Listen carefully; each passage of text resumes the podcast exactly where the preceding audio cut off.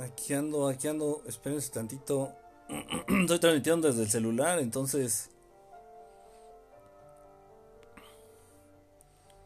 Ya saben que es otro rock and roll.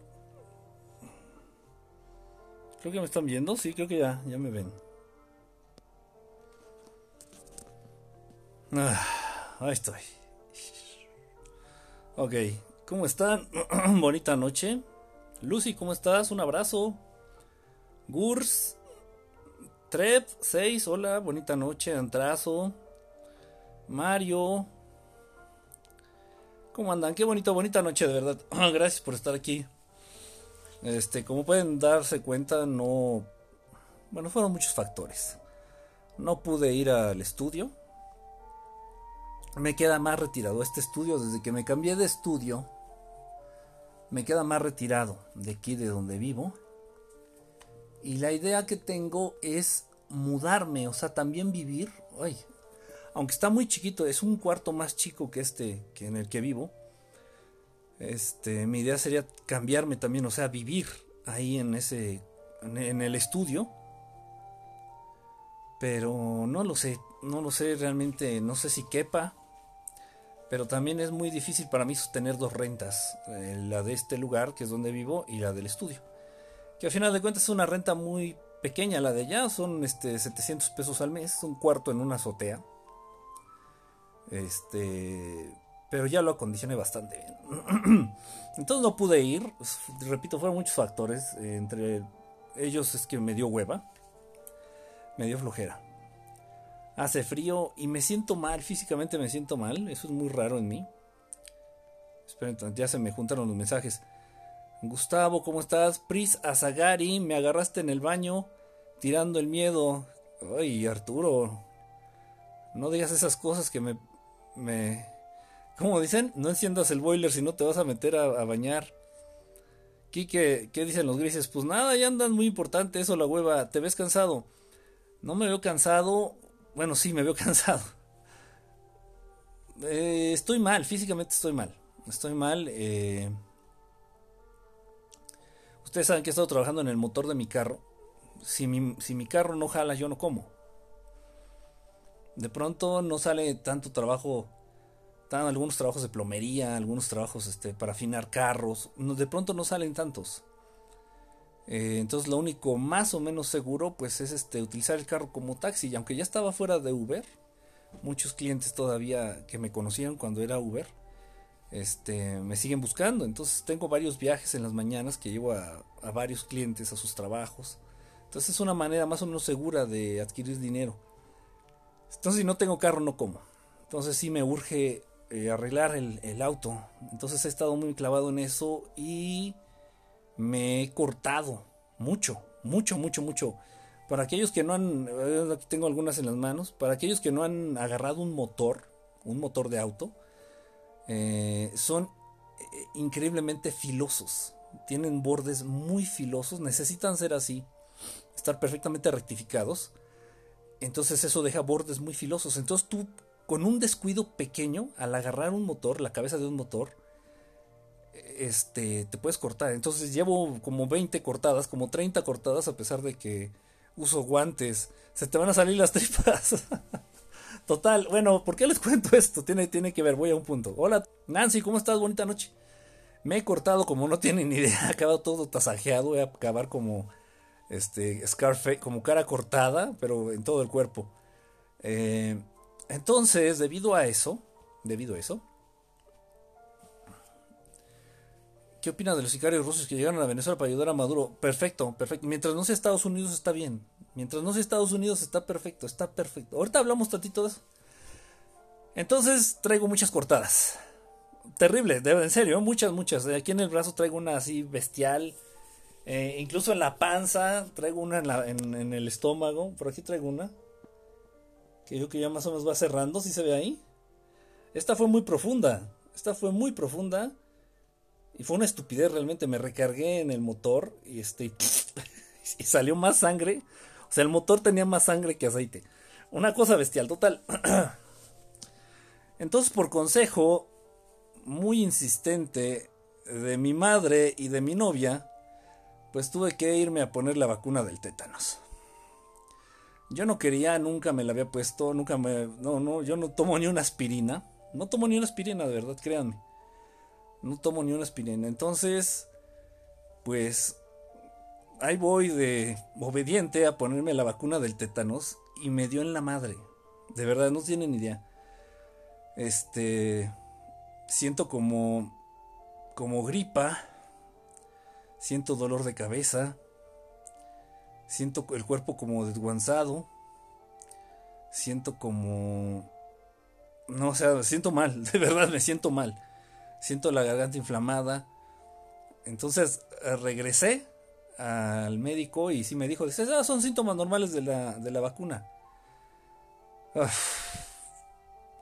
terrible, de verdad. En serio, terrible. Y repito, yo creo que me pegó más, de verdad, porque llevo años, pero muchos años, o sea, estoy hablando de 10, 15 años, sin tomar una aspirina. Nada, ni penicilina, nada, nada, nada, nada. Entonces me pongo esta cosa y me dio en la madre, de verdad me dio en la madre, me dio temperatura. Me puse muy mal, muy mal. En fin, ¿a quién le pediste permiso para tener novia? Dejen de eso, de verdad no sé si va a ser más, no sé si van a ser más los beneficios de la vacuna que, que lo que estoy atravesando. De verdad, hoy me sentí de la fregada, y me sentí muy, muy mal, cansado, desguanzado, un poco de temperatura, este, dolor de cabeza. Ay, no, terrible. En fin, bueno, todo eso es uno de los motivos por los cuales no pude ir hoy al, estudio, pero bueno, pues pude conseguir los, los datos por una hora aquí en el celular y podemos tratar de hacer una transmisión para no quedarles mal. Hoy miércoles, que estamos acostumbrados a la transmisión del miércoles. ¿Viste la cátedra de la historia de Dios AMLO? Eh, sí, sí, estuvo genial, de verdad, el tema AMLO ha estado muy bueno. Hay que mandarle energía aquí para que se mejore. Pues ya ahí la llevo, ya la llevo. Ya, ya voy, ya voy saliendo. Pinches vacunas, de verdad, de verdad, de verdad. No estamos, no estamos equivocados cuando decimos que nos están envenenando con las vacunas y con tanto medicamento, en serio. ¿Cómo sé si tengo alma? Pues a eso voy, a eso voy. Bueno, primero para empezar, este, el plan, el plan, ay, espérame, no es el cierre del pantalón, de hecho ni siquiera traigo pantalón, es este, eh, pants, es, es la cangurera. Este, llega el presidente de España, a México con la única intención, única y directa intención de convencer a López Obrador de ponerse a favor de los putos del puto gobierno yanqui. Para eso mandaron al presidente de España. Es en serio, ¿eh? Créanlo o no. Créanlo o no, créanlo o no. Este. El sistema en, sí, el gobierno de Estados Unidos, por órdenes de Inglaterra y allá de los sionistas de Israel mandaron al presidente de España en representación de todos estos güeyes a convencer a López Obrador de que se ponga a favor de esto de Venezuela, a favor del puto este del Juanito Caracas, Juanito Caracas Guaidó, Guaidó, quién sé cómo se llama el pendejo. Y, y, lo sabía López Obrador, entonces López Obrador, el presidente de México, empezó a decir ahí en la conferencia en vivo, estuvo genial, yo así de que yo estaba salivando. Entonces López Obrador empezó a decir, este, cuando Benito Juárez echó su cátedra de historia, como bien dices, se echó su cátedra de historia, cuando Benito Juárez, la intervención francesa, entonces resumen, lo batió de zurda. Resumen, yo no me meto en pedos de naciones extranjeras, para que no se metan en pedos de mi país. Respeto para que me respeten. Virga, y la cara del presidente español así. Pinche López Obrador. La neta, la neta es, es, cabrón. Cobra, ¿cómo andas, brother? Se está rascando los ex. No, estaba acomodando mi cangurera, tú mal pensada. Sí lo vi, lo batió de zurda. Estuvo genial. Maku, saludos. Lu, Lurpanca, hola. Lurpanca. Vacunas Illuminati, sí. Ay, siento como ganas de estornudar. Siento como una gripa constipada. Como una gripa así, este como que quiere manifestarse, pero como que no puede, como que está en que me deje estornudar y como que se me, se me cisca. es horrible cuando vas a estornudar y te empiezan a chingar todo. Salud, salud, salud. Y te lo, te lo espantan y tú, puta madre. No sé si sea cierto. Yo lo había comentado en alguna ocasión. Y si no, bueno, se los comento ahorita. Yo en un momento dado, cuando terminé la primer, la primer, la primer, la primer carrera que yo estudié fue medicina. Medicina. En la Salle. En la Salle. Este estuve ahí, ¿qué será? Como año y medio, dos años. No era realmente lo mío. A pesar de que me interesa mucho el tema, no, no, no, no era realmente el enfoque que tiene. En fin, muchas cosas. Y me salí. Me salí. Este, y ya desde entonces estaba diciendo esto de las vacunas y, que le ponían no sé qué a los, a los medicamentos. Y todas esas cosas. Y es triste, es triste ver cómo los mismos médicos pues se hacen de la vista gorda, ¿no? Se hacen así como los que no ven, como los que no oyen, como los changuitos, no, no ven, no oyen y no hablan tampoco, ¿no? Entonces, este... Y, y lo único que aprendí fue inyectar muy bien, eso sí, eso sí, inyecto muy bien, es lo que me han dicho.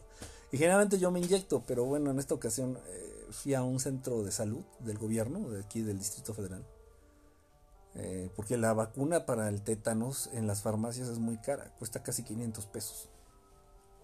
Antitetánica se llama. Antitetánica. Suena como tetas, ¿no? Como Titanic, la, la Titanic, no sé. en total. Entonces fui y la verdad es que me arrepentí. Le hubiera dicho al doctor ahí del centro de salud que me diera la vacuna y yo me la inyectaba, yo me la ponía. Me dejó un dolor en el brazo pero un dolor. Ya sé que duele la vacuna, pero no, o sea, realmente no, no la aplico bien. Y sí me está doliendo de la chinita, ¿eh? Se está rascando los sex. Ay, dije, ya me, ya me atrasé en los de estos. Acaba de salir, espérenme. Acaba de salir un megagripa. Me inyectaron cuatro cosas en el hospital, así que cuídate. Sí, no, y raro, ¿eh? ¿eh? Raro, a mí es muy raro que me dé gripa. O sea, estoy, estoy consciente que fue la vacuna. Así duele, yo me la puse y me dolió como cuatro días. Sí, o sea, duele horrible. Y deja de eso, ¿quién dijo esto? Ah, Lulucita, ¿cómo estás, Lulucita? Besote. Dejen de eso. Eh, me pone la vacuna el, médico, el doctor, ahí en el centro de salud.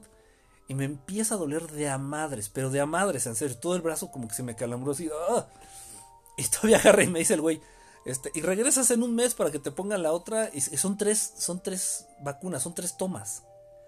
Y con esas tres tomas se supone que la protección antitetánica te dura eh, seis años. Seis años. Eh, más o menos, más o menos. Total. Y bueno, también cuando estaba estudiando yo ahí en medicina, ahí en la universidad, un doctor, un maestro, no sé, o sea, les comento esto, yo no sé si sea cierto. Exacto, debes ponértelas, pero yo no volví. Es que, oye, pinche dolor.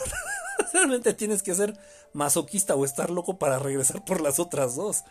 Si tienes la marca de la vacuna en el brazo derecho, es porque no te la pusieron bien. Ay, es que los mensajes se desaparecen bien rápido. Ve, pongamos a prueba tu aguante. Este, pero ¿qué le está diciendo? Ah, ya. O sea, esto se los comento. Yo no sé si sea cierto. No estoy diciendo, no, si es verdad. No, no lo sé. Lo aclaro, no lo sé. Pero un doctor, un maestro ahí en la carrera de medicina, era de infectología el, doctor, nos comentó, pero muy serio, o sea, no fue en broma, nos lo dijo muy serio, que era muy peligroso aguantarse un estornudo. En serio, en serio, no sé si, repito, no sé si sea cierto y les voy a ser honesto, nunca me he dado la tarea de investigar. ¿eh? Nunca me he dado a la tarea de investigar si es verdad, pero sí nos dijo, y muy serio, dice, nunca se aguanten un estornudo, dice, y no jueguen a espantar el estornudo, dice, dejen, dejen que fluya, porque les puede traer consecuencias graves e incluso la muerte. Y yo así, ah, no mames, pero no se rió ni nada, o sea, ya no, ahí quedó, o sea, ya no supe. Se los comento, lo voy a buscar, fíjense, voy a, voy a investigar eso del estornudo. Eh, lo que sí que hicimos este un concurso de ver quién podía estornudar con los ojos abiertos y no se puede, no se puede, es un reflejo. Tanto hombre y le duele una vacunita.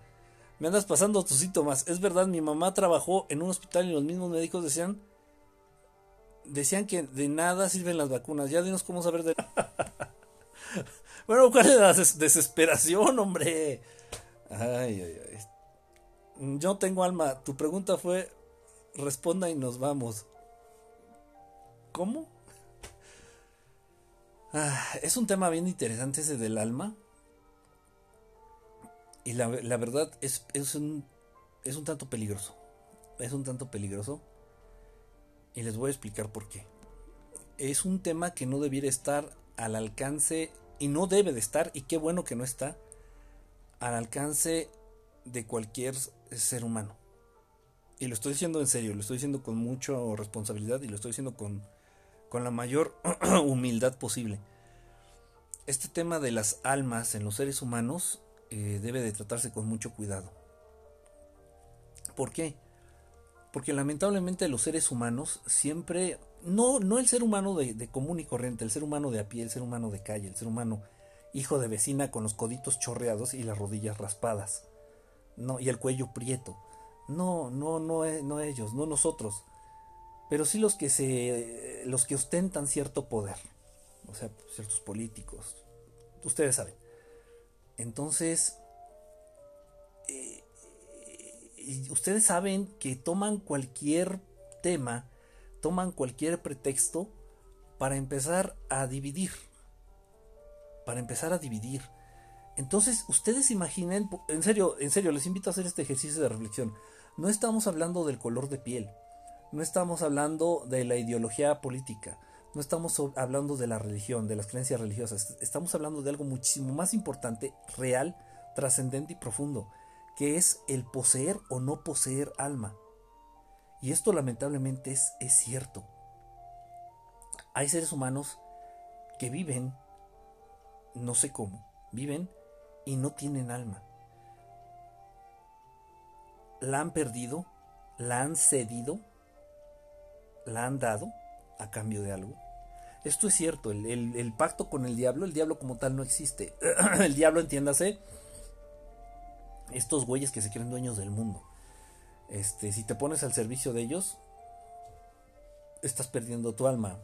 Si te entregas a un vicio, si te entregas a un vicio, o sea, al alcohol, a una droga, te estás en riesgo de perder tu alma, en alto riesgo de perder tu alma. Si te entregas a la depresión, si te entregas a la ansiedad, si te entregas a la melancolía, a estados negativos, si te entregas a los celos constantemente, si te entregas a la ira, si te entregas a la a la envidia, estás en alto riesgo de perder tu alma.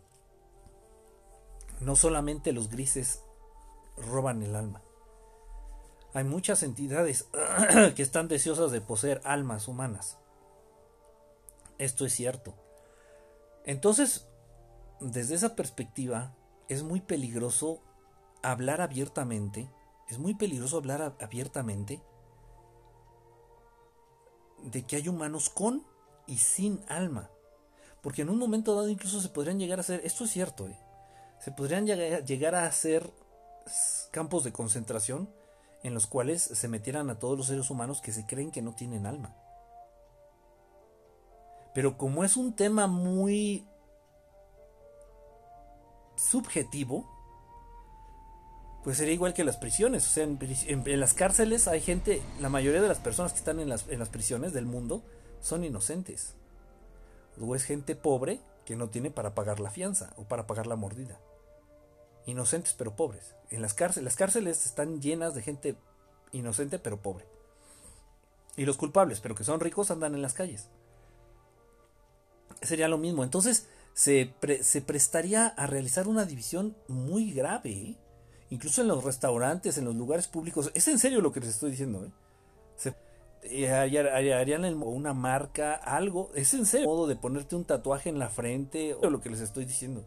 Entonces es un tema delicado, es un tema, es un tema serio y muy delicado. Pero es una realidad, hay seres humanos que no tienen alma. Hay seres humanos que todavía conservan su alma. Hay estudios muy, muy profundos que ha hecho el doctor Corrado Malanga, Corrado Malanga, y no es el único, no es el único. y bueno, sus resultados apuntan precisamente a eso, de que hay muchos seres humanos que viven sin alma. Hay muchos seres humanos que viven sin alma. Cuando en un momento dado nosotros decimos que es un desalmado, el concepto, imaginen ustedes rápido. Cuando nosotros manejamos el concepto decimos, ay, es que es un desalmado, es una desalmada. un ejemplo, voy a dar ejemplos, vamos a poner ejemplos así rápidos, prácticos, bien aterrizados. una mamá que abandona a sus hijos.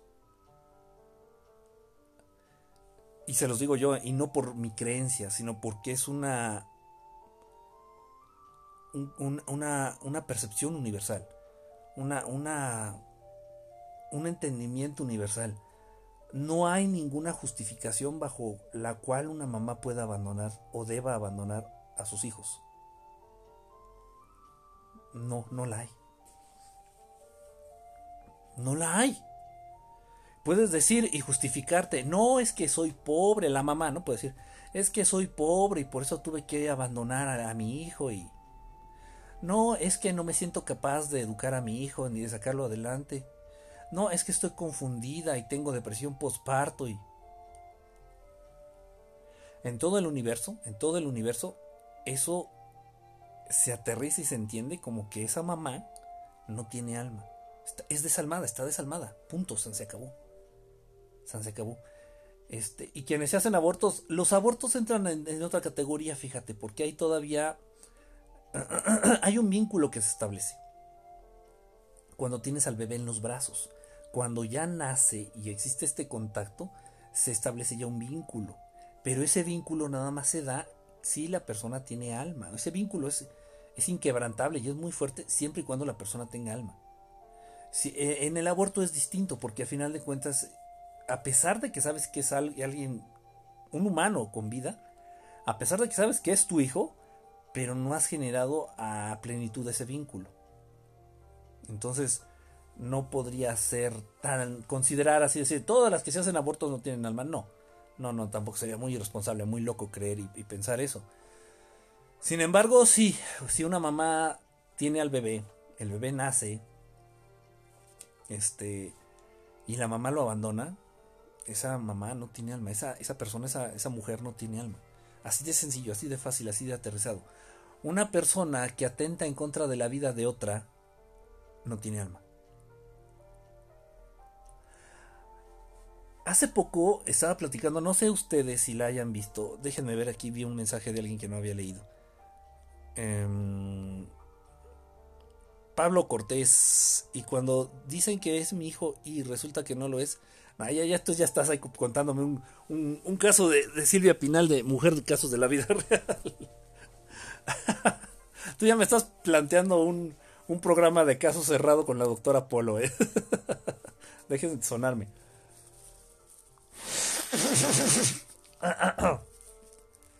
Les digo que me dio, me quiere dar o me dio un tipo de gripa muy rara con la vacuna, muy rara. Ok, no, no importa, mira, si, no, si resultó que te dijeron que era tu hijo, pero a la mera hora no salió que es tu hijo, tú ya generaste un vínculo con esa criatura. Un ser humano, esto, o sea, estoy diciendo ya las cosas bien. Un ser humano con alma es muy empático. Es muy empático. Es eso. O sea, te, estoy, te voy a decir, ay, mi garganta. Síntomas, características de un ser humano, las puedes aplicar en ti, en tu pareja, en tus familiares, para detectar si tiene o no tiene alma. Un ser humano que todavía conserva su alma son seres empáticos, son seres humanos muy empáticos, empáticos, o sea, son capaces de sentir o de imaginar las emociones ajenas. Vas a un velorio y ves llorar a, la familia del difunto y te pega, ¿no? Y te duele. Dices, bueno, yo no lo conocí, pero qué ojete, ¿no? Qué feo, o sea, ver llorar a la familia, ver, ver su pérdida, ¿no? Con su familiar que falleció y tal vez hasta acabas llorando, ¿no? A pesar de que no conociste al difunto. Eso es empatía. Y no nada más sentimientos negativos, ¿eh? No nada más la tristeza, no nada más el coraje, no nada más este... Eh, las cosas malas, también las cosas buenas. O sea, la empatía es eso, tener la capacidad de entender las emociones ajenas, este, y entrar en sintonía con el estado de esas personas. Eso es empatía. Entonces, cuando hace falta... Ay Dios, estornude.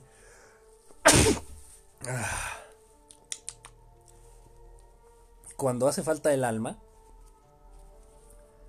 no tienes la capacidad de establecer esa empatía con los demás. Thank you, thank you, thank you. Ah. No eres capaz de sentir el dolor ajeno, no eres capaz de sentir la alegría ajena, no eres capaz de sentir las necesidades ajenas. Eh, eso es muy importante. Y repito, las personas con alma sí, sí pueden todavía ser empáticos con los demás. Establecer estos vínculos. Ahora bien, un ser humano que es capaz de atentar en contra de la vida,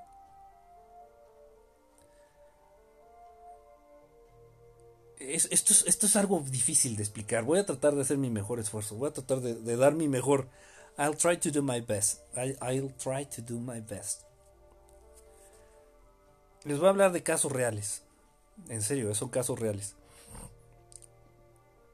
Cuando hablaste de los desprendimientos, ¿dónde queda? El alma queda en ti. El alma queda en tu cuerpo. El alma queda en ti, en ti, en ti, en ti. Lo que sale de los viajes astrales, acuérdate, es la conciencia. La conciencia de ti mismo. Y de todo lo demás no, no es tu alma, no es peligroso hablar de que el alma se sale, no, no, no, no, no es el alma. Hasta acá llegó, hay que, exagerada. Ah, eso que dijiste de los perros es a lo que iba, Gurs, exactamente. Es saber, bueno, que tengo alma, la puedo vender en 5 dólares. Cállate. no fue 5 dólares, sí, cierto, fue 5 dólares. Ya dejen de hablar tonterías. Les voy a platicar un caso bien, bien gacho.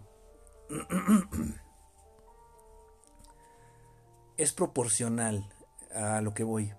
Un niño le gustaba mucho torturar animales. Empezó torturando insectos. Torturando. Torturando. No matando. O sea, no llegaba y los aplastaba porque le daban miedo o era instintivo. Yo lo hago a veces con las arañas. Y, veo si la araña es venenosa y está cerca, instintivamente tiro a matar y la mato. Ok, pero los niños que torturan, empiezan torturando insectos y luego van en aumento ya con pequeños mamíferos, sean ratas, sean gatos, sean perros y van en aumento, van en aumento, van en aumento. ¿En aumento de qué? o sea, en repetir estas acciones, en torturar animalitos, y en aumentar el tamaño del animal. Y ya entre más grande sea el animal, más placer les genera. Esto está grave. Ahí estás hablando de que, híjole, es, algo bien feo que lo que les voy a comentar. Es algo que lo que les, voy a comentar bien feo. Se tiene la idea, y es, es cierto, desde un punto de vista psicológico, desde un punto de vista espiritual, de muchas religiones y desde un punto de vista de luz. A los seres humanos es muy importante, a los seres inteligentes en sí, es muy importante en sus primeros años de vida la presencia de sus papás, especialmente de la mamá. La mamá cuenta con una función primordial, primordial y muy importante que es, escuchen bien, la de anclar el alma al recién nacido en los primeros cinco años de vida. El alma de un niño pende de un hilo. Por eso es tan común que los niños sean atacados por entidades oscuras, por larvas astrales, por vampiros energéticos, por los grises, por muchos seres, muchos seres que nada más están a la expectativa de robarse esa energía conocida como alma, ese, esa, esa presencia conocida como alma. Entonces es cuestión de las mamás, directamente de las mamás, hacerse cargo de poder anclar esa alma a ese pequeño, o a esa pequeña, a ese niño o esa niña, en los primeros cinco años de vida. ¿Cómo? Con amor. No hay, no hay grandes secretos ni grandes técnicas, con amor nada más. Con amor. Ok, entonces ese niño que empieza a torturar animalitos y luego insectos, luego ratas, luego gatos, luego perros, este, pues está hablando de una pérdida progresiva del alma. Y bueno, no hay que no hay que irnos tan lejos. Si nosotros checamos la la biografía de muchos de los grandes eh, asesinos seriales eh, a lo largo de la historia, no nada más en Estados Unidos, en muchos países, todos más o menos eh, nos marcan la ausencia de la mamá en la infancia. Y también marcan, muestran una presencia de tortura hacia los animalitos en sus primeras etapas de vida. Entonces, un ser humano que atenta en contra de la vida, si atenta en contra de un, semejante, o sea, en contra de la vida de un semejante, o sea, de otro ser humano, no hay duda alguna. Ese, ese, humano no tiene alma. No tiene alma. Si es capaz de atentar en contra de la vida de alguien más, de alguien semejante, no tiene alma. O sea, se acabó. No, no tiene, no tiene. Cuando son son animales pequeños, están en un proceso de perder su alma. Sobre todo cuando son niños. Sobre todo cuando son niños. Entonces, bueno, es eso, atentar en contra de la vida, es, habla de, de no tener alma. No, ahí estás hablando, este, Mario, qué buen punto, qué buen punto, Mario. No, ahí estás hablando de, de instinto. Ahí estás hablando de, de defender tu vida o de defender la vida de tus hijos o de defender la vida de un ser querido, ¿no? Aún así te soy franco, cuesta un huevo atentar en contra de la vida, aunque sea en defensa propia, aunque sea para defender la tuya. En serio. Y lo he vivido, y lo he vivido. Eh, yo creo que no podría yo bajo ninguna circunstancia atentar en contra de la vida de alguien. No puedo, no podría. Y me he enfrentado a la situación, ¿eh? en serio, en dos o tres ocasiones a lo largo de mi vida. Y eso no quiere decir que no haga nada. eso no quiere decir que no haga nada. Sí, en una ocasión sí atentaron en contra de mi vida. De hecho, esta, este, este evento lo platico en, el, en mi libro, en el último libro de Experiencias de Contacto Extraterrestre. fui de fui de fui de fin de semana con mi familia a, a una casa que nos prestaron ahí en, en Cuernavaca y se metieron en la noche se metieron en la noche a no sé a qué a violarnos a asaltarnos no sé a qué no pregunté entonces yo me di cuenta eh, afortunadamente todavía no me había dormido en la noche en la noche cortaron la luz de la casa se metieron y yo creo que es de las ocasiones que más miedo he sentido en mi vida en mi vida. No los grises, esos güeyes me pelan los huevos. No, aquí sí me estaba cagando de miedo. Eh, total, tuve la manera de, de reaccionar, de levantarme entre las tinieblas, porque de verdad, créanme, no se veía ni mierda, no se veía nada. No podía ver a 5 centímetros de mi nariz, estaba totalmente oscuro. Y estos cabrones se metieron al cuarto en donde yo estaba con mi familia, dormidos, y y bueno, tuve la, oportunidad de reaccionar. Ahí platico en el libro. No fui yo solo, hubo, hubo quien me apoyó. Un ser, un ser, un ser, este, un ser no humano que me apoyó en ese, en ese, no, verdad, o sea, me hubiera, cagado, yo me hubiera muerto ahí, no sé. Y tuve la oportunidad de reaccionar. O sea, el que no atente en contra de la vida de quien me está o me puede llegar a matar, no quiere decir que no vaya a hacer nada. Entonces agarré, y sí, le metí una santa putiza. le metí una santa putiza. El otro salió, eran dos. Agarré a uno. Agarré uno en la oscuridad. Le arrebaté el arma que llevaba. Le arrebaté el arma que llevaba. Y no usé el arma en contra de él, sino le metí una santa putiza. De verdad.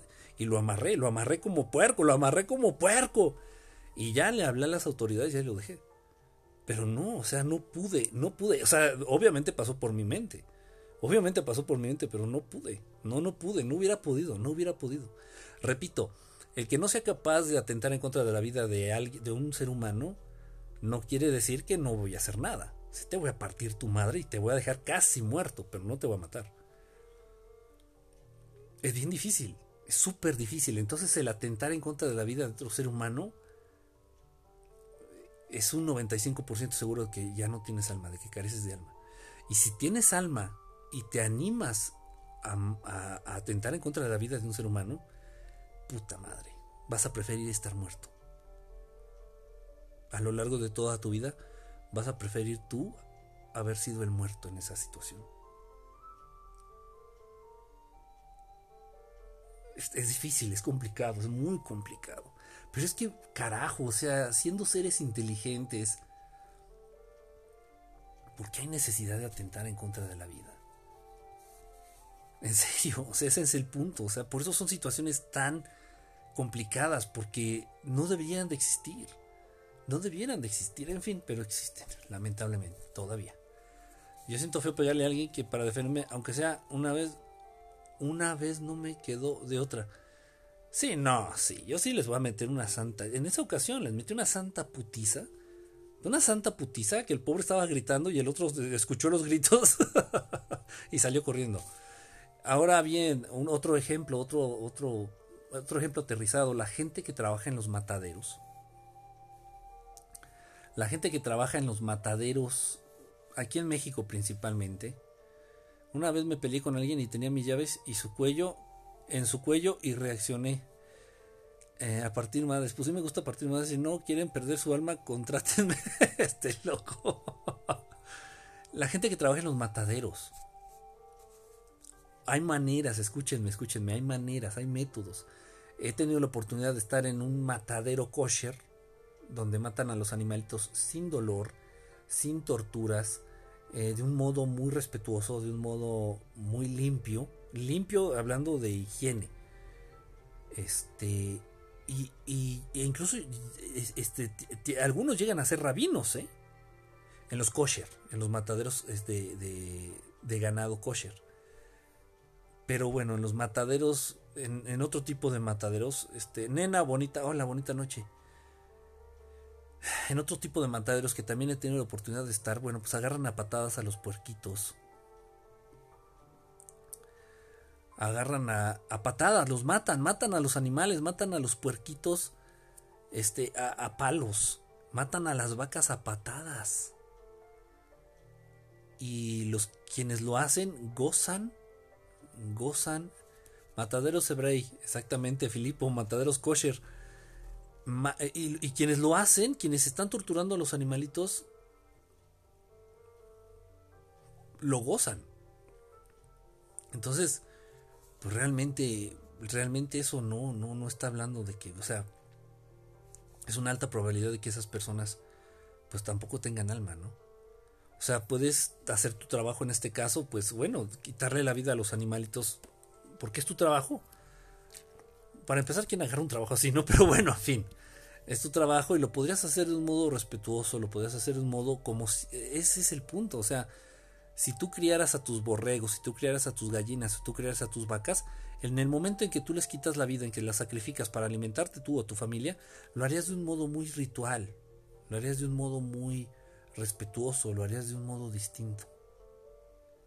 Y así debiéramos de hacerlo todos.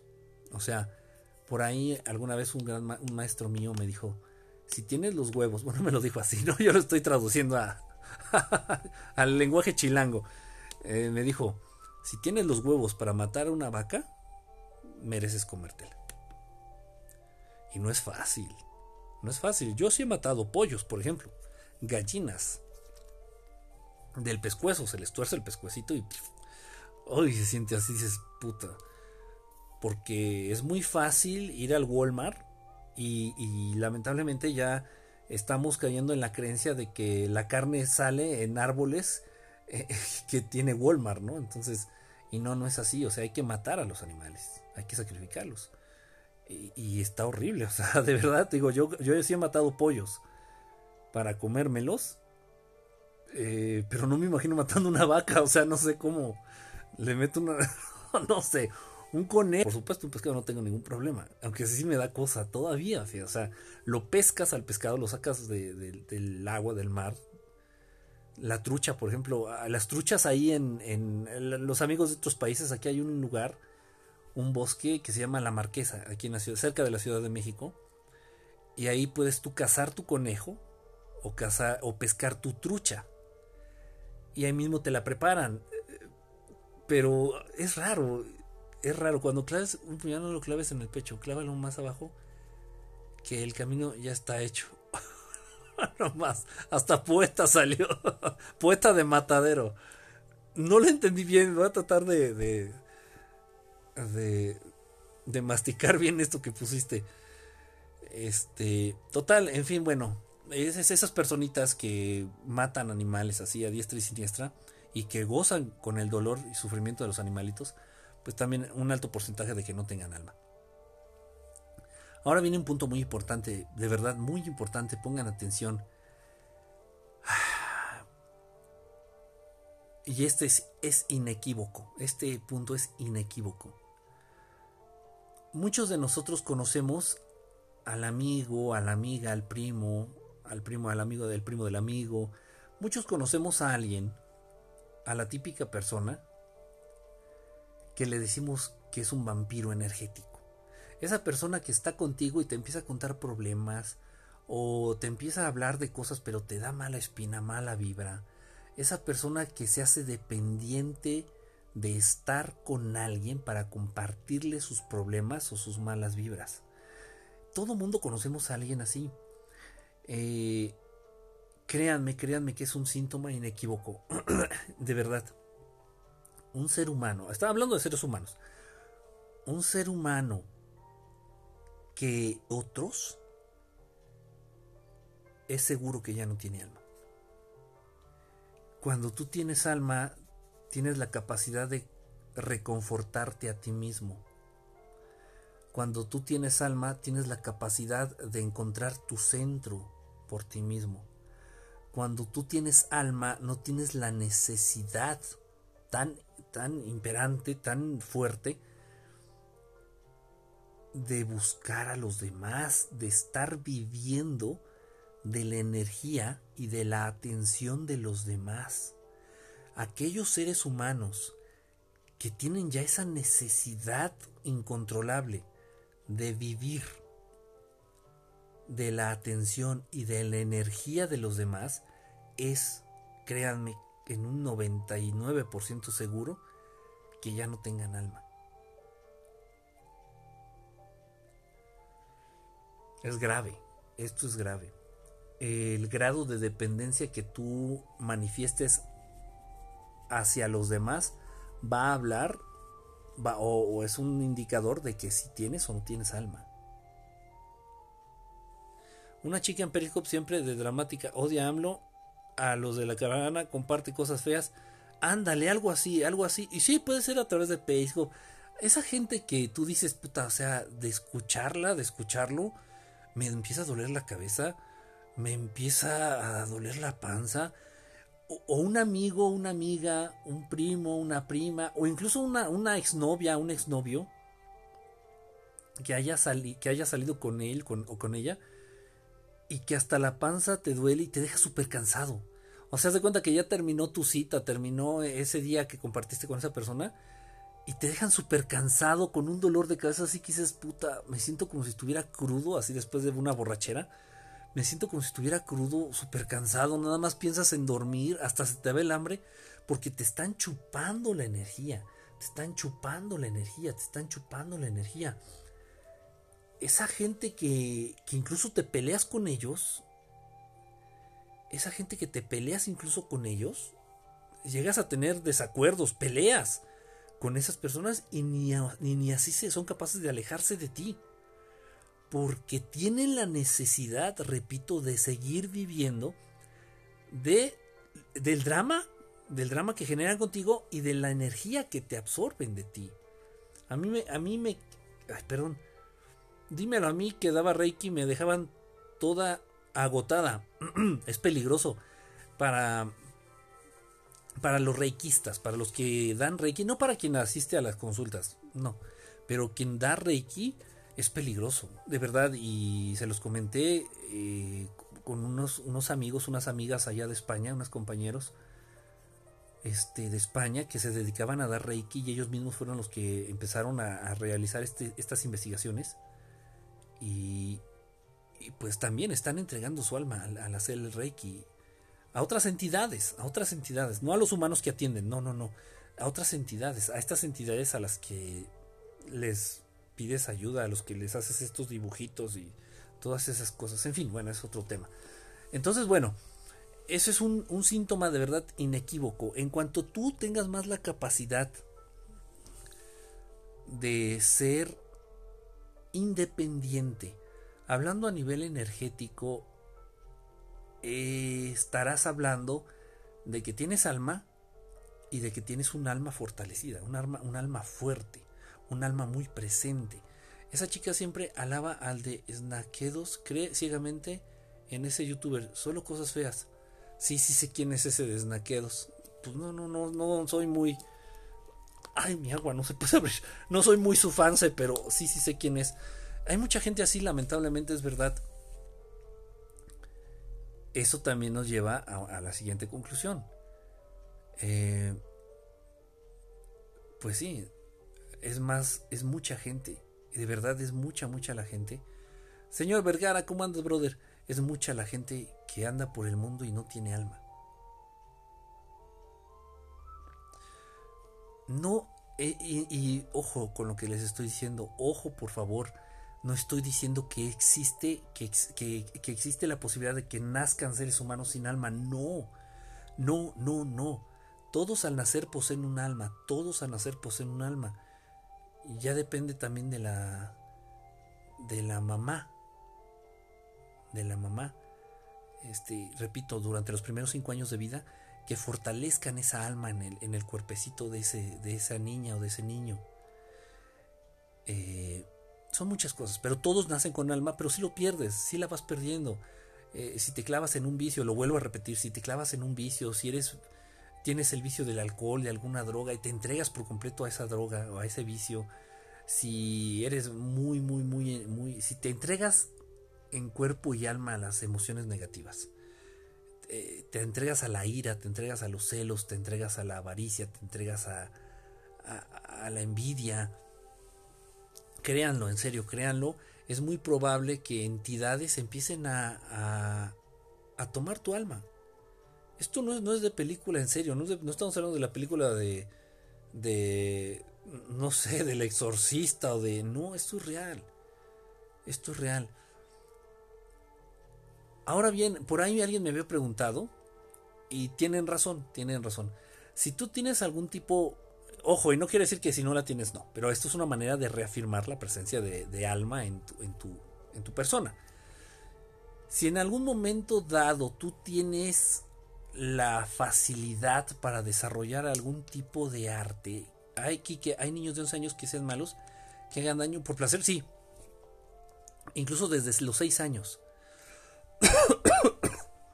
Si ese niño los primeros 5 años de vida no asentaron bien su alma en sus personas, en sus seres, son capaces desde los 6 años ser cabrones. Y déjame decirte algo. Y qué feo se siente ¿eh? darse cuenta desde niño, eh, y esto es fuerte, porque es incluso de, mi familia. No tan directa, pero sí familiar a final de cuentas. Desde niño sí vi, este, sí me di cuenta que, que, que, bueno, ya, ya, bueno, desde niño yo lo detecté, pero no sabía yo aterrizarlo bien. Pero sí, o sea, algunos familiares míos que crecieron conmigo más o menos contemporáneos míos que desde niños se notaba que no tenían alma. Actitudes, actitudes feas, actitudes raras, actitudes que yo me preguntaba por qué hacen eso, ¿Cómo, cómo, cómo son capaces de hacer eso, ¿no? O sea, y tal vez yo en un momento dado pues decía, es que yo soy un tonto, ¿no? Yo soy un ñoño, yo soy un, un menso, no sé, ¿no? Yo soy muy débil, no sé, cosas tal vez así que ese tipo de cosas que te van metiendo la sociedad en la cabeza, ¿no? Dices, ah, es que yo no puedo ir y picarle la lonja con el compás a la compañera porque soy un tonto, ¿no? Soy un ñoño, soy un tarado. Este, pero no. Ah, lo del arte. Lo del arte sí es verdad. Miren, si ustedes tienen la facilidad, y puede ser que la tengas, pero no la has, no has puesto en práctica. También es eso, ¿eh? Sin embargo, no estoy diciendo que si no lo tienes, no tienes alma. No, es una manera de afirmar la presencia del alma. Si tú tienes la facilidad para desarrollar algún arte, eh, la música, la pintura, eh, la fotografía, el cine puede ser también, eh, las letras, un poema, la escritura,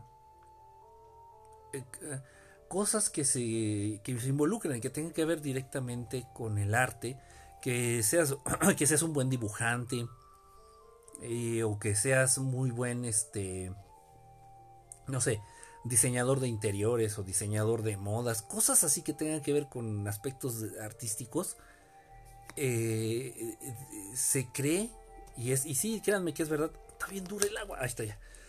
Eh, estas manifestaciones artísticas en la persona es la necesidad que tiene el alma por expresarse a través de esas manifestaciones artísticas. Es una botellita, una botellita de agua nueva. Entonces, este, eso es cierto. Eso, eso es verdad. Eh, y tal vez, repito, tal vez tú ni siquiera has descubierto esa capacidad que tengas por desarrollar algún, eh, desarrollarte en alguna, en algún arte, ¿no? O sea, tal vez eres muy bueno tocando el violín, pero nunca, nunca has tenido un violín en tus manos. Tal vez eres muy bueno para pintar al óleo, pero nunca has tenido un, un lienzo ni un pincel en la mano. Por eso es muy importante, yo, creo que en algunas ocasiones sí lo hemos platicado, es muy importante como... para hacer memes eres, es, este... Tu mayor este, habilidad es hacer memes. Eh, por eso lo he comentado en muchas ocasiones. Eh, es más, más que sacar dieces en la escuela, más que sacar 10 en historia y 10 en matemáticas, que al final de cuentas es una, en serio, lo digo francamente, es una tontería este, acercar a los niños, a tus hijos en este caso, quienes tengan hijos, al desarrollo de, algún arte, del deporte y de las artes en sí. Porque eso también va a fortalecer, eso va a fortalecer este, e, el asentar, el asentamiento del alma en la persona. Créanme, en serio, todo esto, todo esto es cierto. Mi hija sola aprendió a pintar y a dibujar.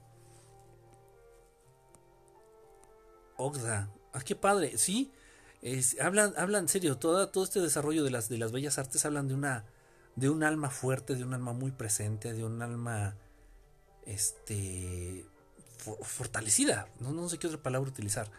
Entonces es muy importante que ustedes como papás, o incluso como maestros, como maestros, este, tengan la posibilidad de acercar a sus alumnos o a sus hijos al desarrollo de las bellas artes, pónganlos a dibujar, pónganlos a tocar algún instrumento, pónganlos a, a modelar con plastilina, pónganlos a pintar, pónganlos a cantar, pónganlos a bailar. Eh, la expresión a través del cuerpo, la expresión corporal también es, es, es, un, es un arte. Todas esas cosas. Me habló mi novia, ¿puedes repetir lo que no escuché? Yo que sé desde dónde no escuchaste. El, el, el, desarrollo de un arte, la facilidad, que se te facilite el, el desarrollo de un arte, de una expresión artística, eso habla de una presencia de, alma muy fortalecida. Y, también vuelvo, es, es, créanme que es una, es inevitable. Es inevitable, de pronto yo esto que les estoy platicando y mientras los estoy platicando, me llegan a la mente ejemplos, ¿no? Con, con personas que conozco. Y me acuerdo, por ejemplo, de amigos que eran súper no es mala onda, ¿no? Pero eran, eran super piedra, por ejemplo, para, para la música, ¿no? Y dices, no, a ver, espérate, o sea, no, o sea, a ver, espérate, lleva el compás, o sea, lleva el ritmo, ¿por qué vas a destiempo? O sea, lleva el ritmo, está fácil, mira, así, así, ahí entras, uno, dos, ahí, y no, no, o sea, había algo como que no. Muchas veces uno lo puede entender, decir, no, no, no, es que son las capacidades del cerebro, es la capacidad motriz, es la inteligencia espacial, es la inteligencia y no sé qué tanta tontería. Pero no, No, la presencia de, de un alma en un ser humano le da esa capacidad creativa. Esa capacidad creativa. Una persona, por ejemplo, que tiene una, esa creatividad tan, tan acelerada, esa creatividad tan a flor de piel, como lo puede ser un comediante. Un comediante, uno de estos nuevos que andan ahorita de moda, ¿no? De los stand, de los que hacen stand up, stand up, un comediante eh, que muchas veces tienen que improvisar y, o sea, están en, vivo y, como las y como se las van dando, las van eh, inventando, las componen en el aire. Entonces, de verdad, créanme que muchos comediantes, muchos este estandoperos eh, son de verdad, o sea, habla de una presencia fuerte de esta alma yo se los comenté. Bueno, ahora bien, ¿cómo puedes detectar a alguien que no, que no conoces, bueno, y no sabes todos estos aspectos de su alma? A través del aura. A través del aura, no dije del aura, a través del aura de la, de la persona. Yo se los comenté a ustedes. Y el aura te, te manifiesta muchas cosas. Muchísimas cosas. De hecho, ahorita, por ejemplo, que estoy en un fondo blanco, quienes puedan por ahí, van a saber y van a poder detectar de qué color ando. A pesar de estar enfermo. ¿Cuáles comediantes estando pedos? Yo se los dije.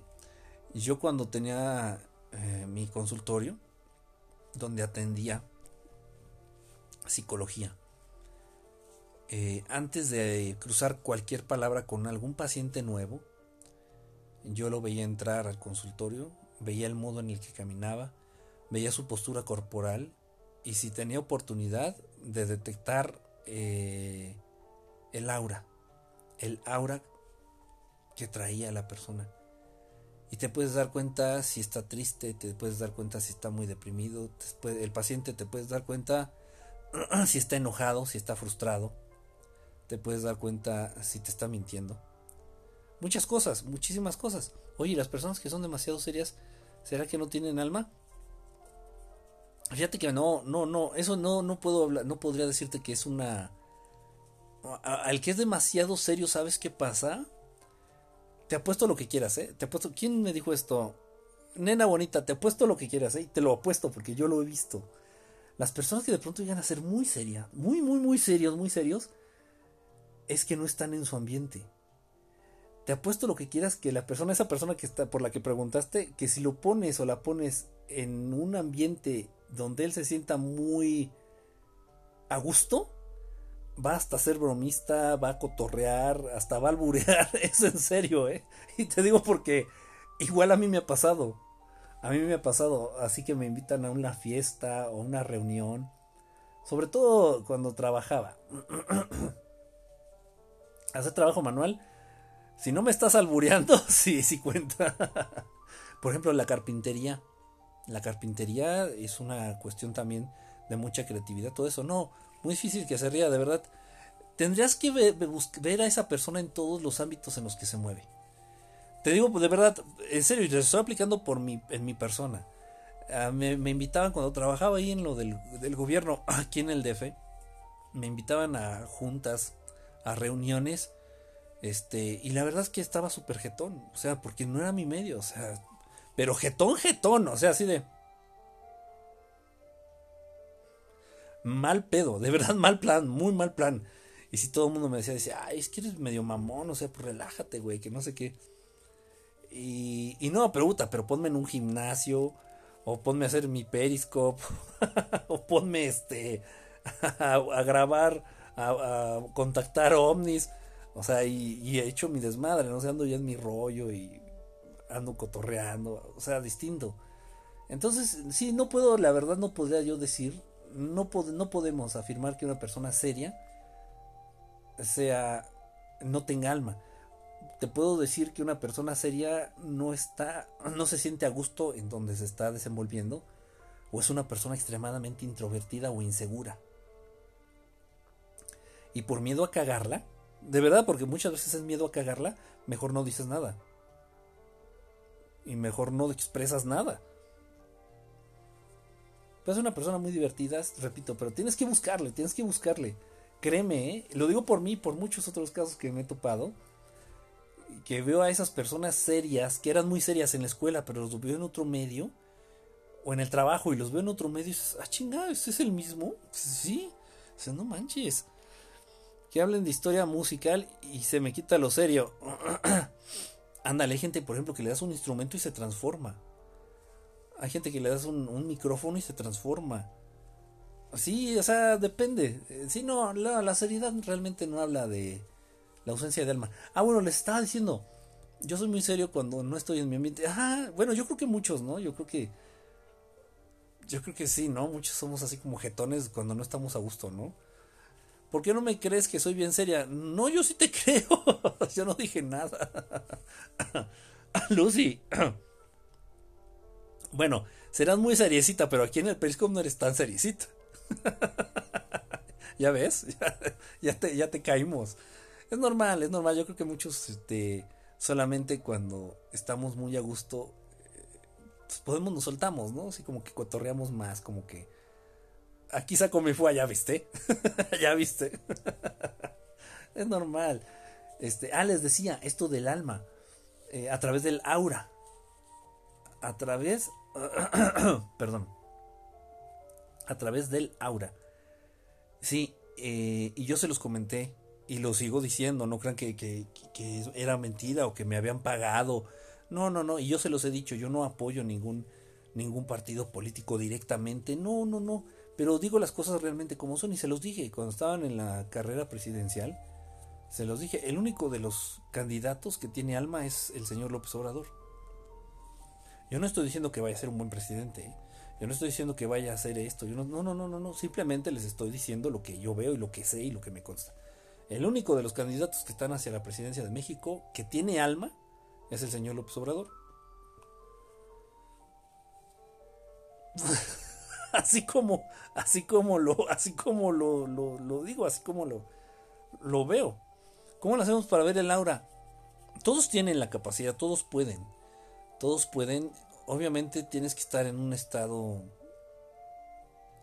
anímico, en un estado emocional, en un estado de paz.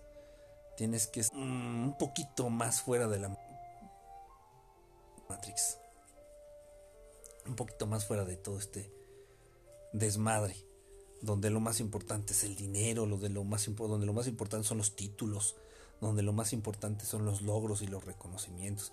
Tu opinión de una manera sencilla de saber quién tiene alma o no. Uf, lo que de verdad, de verdad la manera más sencilla y más práctica lo que sientas con esa persona. La sensación que te dé esa persona si esa persona te deja una buena sensación, si esa persona te deja una buena vibra, si esa persona te deja motivado, te deja una sonrisa en la cara, eh, si esa persona te hizo pasar un rato a cotorro, un rato alegre, su vibra, ándale. Si esa persona eh, mm, te contagió algo bueno, ajá, estás hablando de que es muy probable, muy probable que es una persona que tiene alma. Ahora bien, si esa persona, estuviste con esta persona y te dejó cansado, te acabó doliendo la cabeza, como decimos aquí en México, acabaste hasta la madre, este, hasta los ojos te duelen, es muy probable que sea una persona sin alma, porque roban, roban energía. ¿Y cuál es el punto de ignición de la molécula del agua? Eso que... y si la gente, espérame, y si la gente le caes mal sin haberles hecho nada, Es, qué buen punto, eh, mi querida Lucy. Es difícil que una persona con alma le caiga mal a la, gente. Y se los he dicho yo, se los he dicho, y no porque lo diga yo, es que así es, así es. Y si no me creen, vean cómo es el mundo, vean cómo es el, cómo es la realidad. En lo que se refiere a seres inteligentes, iguales se atraen. Entonces tú le vas a caer bien y vas a empatizar si tienes alma con personas que tienen alma.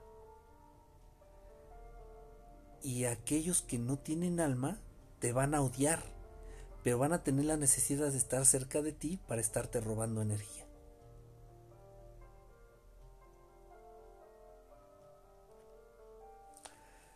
Qué fuerte, qué paradoja, ¿eh? Te odio y me cagas, pero te necesito. Te odio y me cagas, porque tú tienes alma y yo no. Y a pesar de eso, te necesito, porque necesito estar, estar viviendo de, de, eso que tú tienes, por tener alma, de esa energía. Yo soy alienada, pero si me he topado gente que le cago y nunca le he hecho nada ni hablarles. Pero es mucho, es mucho por eso, Lucy, de verdad. De verdad, eh, hay, hay ocasiones en las que como que tiene muy, tengo muy fuerte la música, ¿no? No estaba así de fuerte. Creo que se subió el volumen. Hay ocasiones en las que se da esta situación en donde dices, ay, fulanito me, me cagó, fulanito no me cayó nada bien, no me cayó, o sea, no que te haya caído mal, simplemente que no te cayó bien, dices, no, no me pasó para nada, ni me lo presentes, no, ni me lo presentes. Puede ser porque no hay esa compatibilidad, tal vez porque tú tienes alma y esa persona no.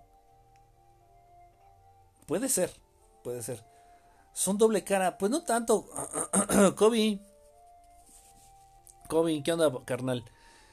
No necesariamente este tiene que haber un antecedente, ¿no? Para, ay, no, es que ese güey me caga porque tal. No, no, no, no, para nada. Para nada. Y a los que nos odian por ser guapos, ay, no lo sé, vieras, yo, yo llevo tantos años tratando de, de darle respuesta. y a los que nos odian por ser humildes. Eso me pasó toda la vida. Ay, Gente me odió sin conocerme. Es que es, créanme, créanme, te va a odiar quien no es igual a ti. Y qué bueno. y qué bueno.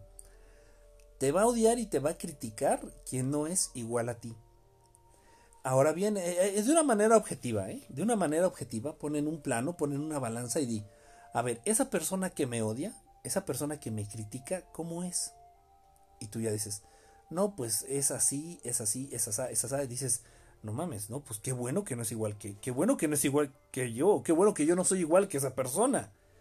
Y debido a que no, no empatizamos, es que existe esa, ese choque, esa fricción. Pero sí, eso, eso de, de las personas que no tienen alma, se da, por ejemplo, en, parejas, no lo hagan, no lo hagan. Y los miles que no soportan nada, no tienen alma, pues bajo esta premisa, bajo esta premisa creo que no. bueno, también puede ser por cuestiones políticas, ¿no? No, no podemos afirmar algo así tan, tan rotundo, tan rotundo, pero, pero sí chocas, chocas mucho con las personas que tienen alma. Alguien que no tiene alma chocan, o sea, de verdad chocas sin querer, se siente, se siente. Sin embargo, repito, aquellos que no tienen alma, van a caer en eso que estaban diciendo de ser hipócritas. Van a caer en eso de ser hipócritas, este, tratando de obtener, de obtener esa energía y esos beneficios, a pesar de que te odian. Por ejemplo, esto, en pareja se da mucho. Este, sí, te odio y me cagas, y, te dejo y te abandono y ya cortamos novios, por ejemplo, ya no cortamos, ya no te quiero volver a ver. Y vuelven a buscar a esa persona. Dices, bueno, si ya te cago y me odias y acabamos a madrazos, ¿por qué me sigues buscando? Porque te necesita. No es que te quiera, no te confundas, ¿eh? Necesitar no es querer. Es que te necesito. Te necesito porque tú me das esa energía que yo busco, que necesito para vivir. Tú me das esa estabilidad, tú me das eso que necesito y que, eso que de lo que carezco yo, ¿por qué? Porque no tengo alma. Porque no tengo alma. Este y sí, la manera más fácil es como le comentaba aquí a mi querido señor Vergara 71. Ustedes guíense por el feeling, por lo que les da a sentir esa persona. ¿Codependientes tienen alma? No. No, si eres una persona muy dependiente de alguien más, es muy probable que no tengas alma. Entonces, ¿qué estoy diciendo? Híjole, esto, esto no estoy, no estoy diciendo por nadie, por favor. Yo no sé sus vidas, ni cómo vives, nada. Por favor. Cuando hay una ruptura amorosa, la persona que más llora, la persona que más hace drama, la persona que más sufre, es la que probablemente ya no tenga alma. De pronto a veces una ruptura amorosa, tú entiendes que es lo mejor para estar en paz, para dejar de vivir en, el conflicto, para dejar de vivir en, en la pelea, en el pleito, en las mentadas de madre, para el bien de ambas partes, ¿no? Dices, bueno, sí, me duele ya no estar con esa persona, me duele ya no estar con esa persona, pero sin embargo entiendo también que es lo mejor. Pero los otros, aquellos que se tiran al drama, que dejan de dormir, que dejan de comer, que lloran, que, que, o sea, es muy probable que, que se ponen así porque saben que necesitan de la otra persona. Y, y al haber esta ruptura, al haber esta separación, se ven en peligro ellos mismos. Decir, puta, es que si no lo tengo, si no la tengo, ¿qué, qué voy a hacer? Es todo un tema, todo un tema. En fin, pero bueno, es eh, muy interesante de verdad esa, esa situación, pero cuando no habla problemas se sufre mucho igual. Cuando, pero cuando no había problemas se sufre mucho igual. Es muy interesante esa situación de odio, necesidad. Y entonces, por ejemplo, puede haber por ahí un amigo, un ex amigo, por ejemplo, vamos a poner un ejemplo. Un ex amigo con el cual te peleaste y terminaron mal por cualquier tontería, por cualquier, por cualquier, por cualquier cuestión. ¿Por qué me cuesta trabajo decir cualquier? Cualquier cuestión. Se pelearon, terminaron de la greña, acabaron mal, se, ya no se hablan, ya corta las manos, tú las traes, perra, perra. Ok, se dejaron de hablar y sin embargo esa otra persona está muy al pendiente de ti. Te anda estolqueando en las redes sociales. Haces Periscope y entra con otra cuenta. Anda viendo tu Facebook a ver qué andas haciendo. Este, ¿por qué? Porque te necesita. De verdad, de verdad, porque te necesita. O sea, en este caso es una persona que no tiene alma y le cagas la madre. Le cagas la madre. O sea, le caes, pero como patada en los huevos. Y a pesar de eso, te necesita. O sea, y está pendiente de lo que haces. Y estás pendiente, está pendiente de dónde estás. Y, esa relación enferma. Yo tengo, yo tengo dos locos de esos. Sí, y créanme, de verdad, o sea, no es para que uno se sienta halagado, dices, ay, es que, es que bueno, es que soy tan importante. No, eh, la verdad es para sentir pena por estas, esas personas. Sentir pena por esas personas de ver el grado de dependencia que generan por carecer de alma. Y bueno, ahora bien, ahora voy a, decirles, déjenme ver cuánto tiempo me queda. Déjenme. Puta, ya no mucho. Este, eh, las chupa energía. No me estés albureando. No me han, me han llegado como 10 solicitudes de Ricky Martin. Por conocer tanto soy tan desconfiada. Este, ah, ok. Vamos a plantear la situación. Vamos a plantear la, situación.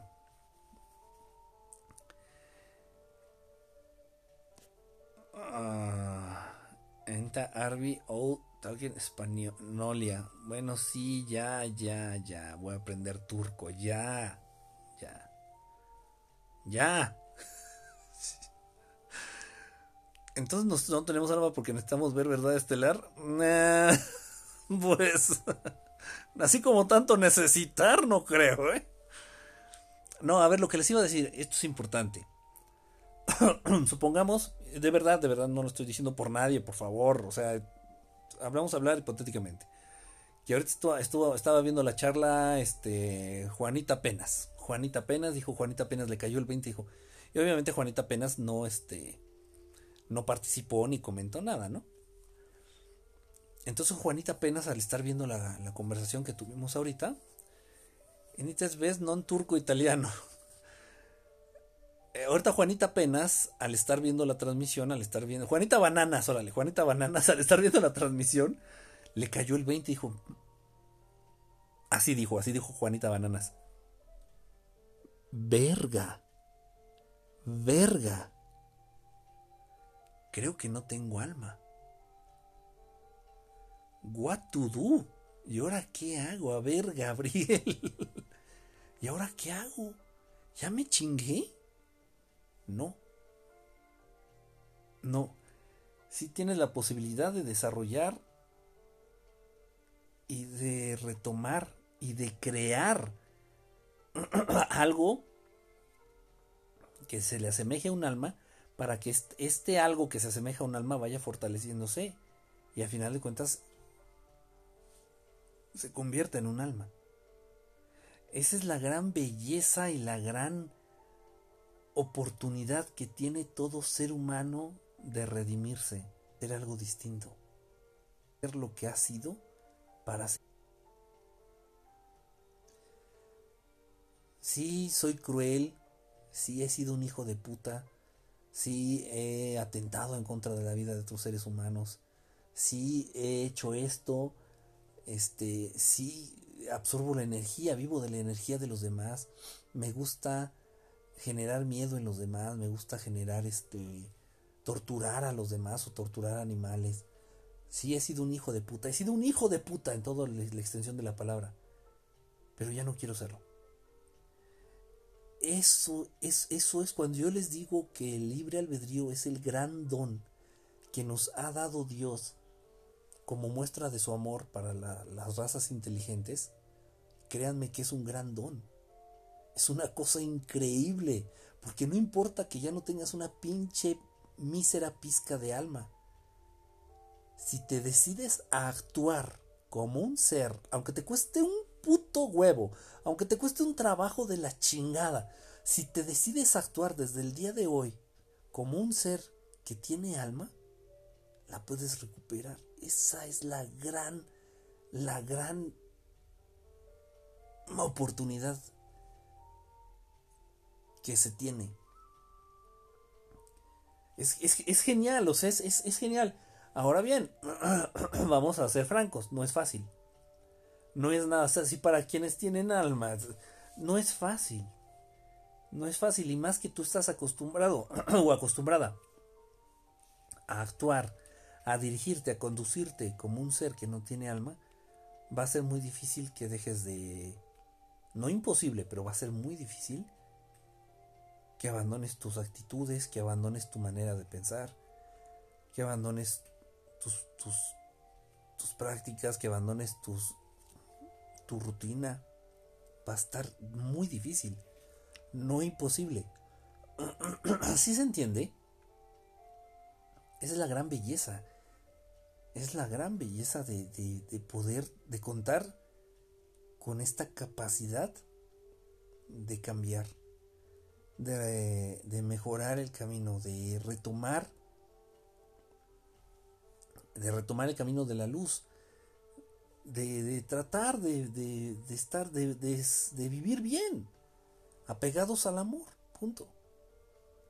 Sí se puede, sí se puede, no está fácil, no está fácil, lo digo sinceramente, no es fácil. Sin embargo, no es imposible. No es imposible. Así se puede hacer. Ah, ya me voy, ya traigo la garganta madreadísima. Ya voy a dormir. Ya me así todo. si tuviera datos infinitos, dejaría el celular aquí para que me vieran roncar. Ah, chinga, esta cosa se trabó, espérenme. Ahí está ya hay quienes, ese avión ya se fue, aquí tienes una larva astral, bro, disfrazada de buenas intenciones. ¿Quién eres? Traveler Scope. Ah, está chingón tu nombre, ¿eh? eso, eso denota creatividad, ¿eh? Eso denota creatividad. Fernán 11111, ¿cómo estás, brother? Tenía rato que no te leí en vivo. ¿Cómo estás? Qué padre verte por aquí sí se puede y yo creo que vale la pena, miren, a final de cuentas son los grandes cambios.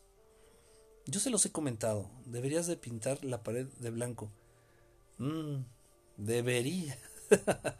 Como diría la cumbia, debemos de tener alma de acero. Gracias, es la primera vez que entro. Ah, la primera vez que entras. Ah, bueno, pues qué padre que andes por aquí, mira. Te tocó este transmisión a lo pobre. Te tocó transmisión a, a la antigüita. Generalmente pues las hago en, en el estudio y con la plataforma y le pongo este un fondo musical y un fondo este en la pantalla verde, ya la pinche producción, pero hoy sí me ganó la hueva y la enfermedad, la gripa y ya. Quique, ¿puedo decir qué significa cada color de aura? Ya sé, ya sé, no así lo voy a decir, pero lo voy a decir el viernes. Es un buen tema, fíjate. Y ya me lo habían preguntado, de hecho. Pero bueno, antes de decir eh, el de auras, tenemos que hablar del alma. Me late el viernes, el viernes, si quieren, voy a dar el viernes, vamos. Voy a tratar de compartirles una técnica que de verdad es, es efectiva. Está bien, Bruno y Fijón. Es efectiva para que podamos ir de alguna manera viendo la, el aura de las personas. Es mucho más fácil hacerlo en vivo que a través, por ejemplo, de, ahorita. Ahorita yo tengo un fondo blanco. Es más fácil en un fondo blanco. Ahorita yo tengo aquí un fondo blanco. Si alguien por ahí tiene chance de ver el aura, es más fácil en esta zona, en, el chakra coronario, en la, en la zona de la cabeza, teniendo un fondo blanco detrás. Entonces voy a compartir algunas técnicas. Una principalmente que para ayudarte a ver el, aura en las personas hay que practicarlo, también se tiene que hacer meditación. Son muchas cosas, no es nada más, ay, me voy a decidir a ver el aura y ya, no, tampoco, o sea, no, no, les voy a mentir. Dime de qué color es mi aura y te invito a un café mediano. Ando despilfarrador, uy, no, no, no te vas a quedar pobre. Y se convierte en el chavo del ocho estelar, se ve como gris tu aura o es tu sombra. No, esa, es la sombra. Esa es la sombra. El viernes hablamos de la técnica de para poder llegar a, detectar el aura. El aura. Se puede hacer en fotos. A ver, es más fácil en vivo. Que ni qué. Luego es más fácil en video. Como ahorita que estoy yo. Y luego en fotos también se puede. Pero repito, es más fácil en vivo. Este, les comparto esa técnica y hablamos de los colores de cada aura. Hablamos del color de cada aura y nada más del color. Mucha gente le da mucho, mucha importancia al color. Créanme que el color cambia. Buenas noches, Traveler. Pasa bonita noche. Mucha gente le da mucha importancia al color del aura. Dice, ay no, yo la tengo roja. Yo la, el aura, ¿eh? no estén de albureros. Yo la tengo prieta. Yo la tengo el aura. El aura yo la transé al color, pero más importante que el color es el espesor, el grosor del aura. El aura cambia. Por ejemplo, ahorita yo que estoy enfermo, generalmente yo manejo cierto color, por ejemplo, en el aura. Ahorita que estoy así medio con gripe y medio pendejado y medio, medio dopado, cambia un poquito el color. El, color puede cambiar. Si estás molesto, cambia. Hay unos que tienen el aura de muchos colores al mismo tiempo. O sea, el color varía, no es tan, no es tan definitivo. Y sí, predomina uno. Sin embargo, repito, lo más importante en lo que es el aura es el grosor del aura. ¿Viste la resurrección de las tinieblas de Nino Canún? Qué genial estuvo su participación ahí en la conferencia de prensa de la mañana con López Obrador, sí lo mandé a felicitar ahí por el tweet, por el Twisters. Sí le dije a, a, Nino Canún, le dije, tuvo chido, te la rifaste, güey, te la rifaste. Te viste lame huevos, pero te la rifaste. es chido, es chido Nino Canún. Está platicando con él y, y a ver, a ver si regresa con un programa en el formato que tenía antes en los noventas, en los ochentas, de ¿y usted qué opina? Que hablaba de muchos temas, no nada más de política, hablaba de muchos temas, entonces que hablara de ovnis y por ahí que nos invitara a, platicar de eso. ¿Tenés fotos, tenés fotos de Aura, Kike? sí tengo, pero pues no las van a ver, si no sabes verlas, no, no las vas a poder ver. Vamos a hacer eso el viernes, vamos a hablar de, de Aura. Ya en serio, de joven veía a los o Aura de la gente, ya no puedo. Es más fácil que los niños, Juan Pancho. Ahorita que dijiste eso, bueno, entre más joven seas, más fácil. Hay niños que las ven. Y te dicen, los niños se te acercan, te lo juro. Hay niños, por ejemplo, en una, en una ocasión que estaba dando clase, eran niños de segundo grado. Los más chiquitos que he dado yo de clases de, de inglés ha sido a niños de segundo grado de primaria. O sea, tienen, no sé, siete, ocho años, no sé, algo así. Y de pronto se acercaban y me decían, este. Sí, sí podemos ver nuestra aura, Vergara, sí podemos. El viernes les voy a decir cómo, les voy a compartir una técnica, una o dos técnicas para poder desarrollar eso, e, esa capacidad de ver el aura. Y se me acercaban estos alumnitos y me decían, ¿por qué vienes rojo, maestro? Yo, ¿cómo que vengo rojo? Y me veía la ropa, ¿no? O sea, venía, iba de negro, por decir algo, ¿no? Y me decían, ¿por qué vienes rojo? Yo, ¿cómo que vengo rojo? Sí, te ves rojo. Yo no entendía, digo, ¿qué me está hablando? No, se estaba viendo el aura, los chamacos, muchos pueden. Muchos pueden, así le dices, ¿de qué color me veo? A niños chiquitos. Si te ves amarillo o te ves dices, wow. Obviamente pues vas creciendo y le vas dando importancia a todo este desmadre y te van llenando la cabeza con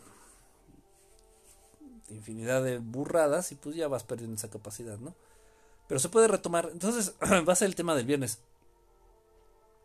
Mm, no se lo pierdan. No se lo pierdan. Aquí, aquí andaremos. ¿Sabes mostrar tu? Fuera de cotorreo. Fuera de cotorreo. Este, ¿Quién preguntó eso? No sé quién preguntó eso, pero fuera de cotorreo, esto es, esto es serio, esto es en serio. Una ocasión en donde haciendo un ejercicio de meditación, de canalización de la energía.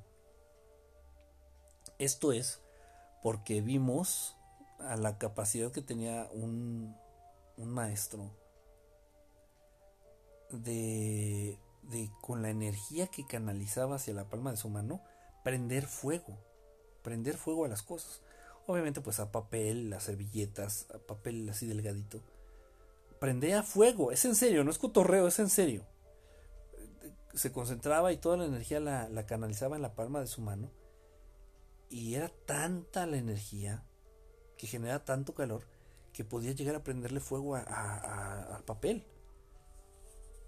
Entonces, e, ese maestro hacía un ejercicio en donde trataba de concentrar su energía con las manos, entonces si hacía los movimientos que hace, en serio, ¿eh? fuera de cotorreo, los movimientos de mano que hace este en la caricatura de Goku, los movimientos que hacen los personajes cuando tratan de concentrar la energía así como para hacer un kamehameha, que enfrentan las palmas de las manos y las empiezan a encontrar así. Este y, así era como él practicaba. Eh, para canalizar esta energía hacia las palmas de sus manos. Y se, y se lograba ver esta energía ahí entre las palmas de sus manos. es en serio, o sea, está, está cabrón. Todo es energía, todo, todo es energía, todo, todo.